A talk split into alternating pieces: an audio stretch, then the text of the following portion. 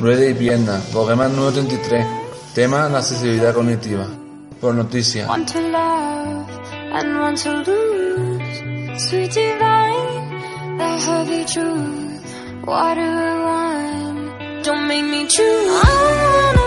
Porque en plena exclusión hablamos de accesibilidad cognitiva. La accesibilidad cognitiva es hacer el mundo más fácil de entender. Así las personas entienden los documentos o no se pierden en edificios como los hospitales. La accesibilidad cognitiva es buena para todas las personas, pero hay personas que se benefician más de ella, como las personas con discapacidad intelectual. Hay varias personas que dicen que las palabras accesibilidad cognitiva son difíciles.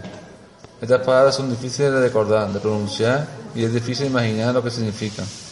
Por ejemplo, preguntamos a varias personas por la calle qué es la accesibilidad cognitiva y pocas personas varias lo sabían.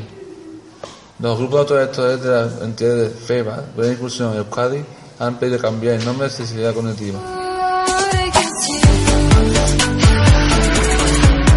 Discapacidades cognitivas. Las discapacidades cognitivas son las que afectan la capacidad del individuo para adquirir, manifestar o expresar los conocimientos y las habilidades sociales. Y entre las principales está el autismo, el Alzheimer, el síndrome de Asperger y el síndrome de Down. Yeah,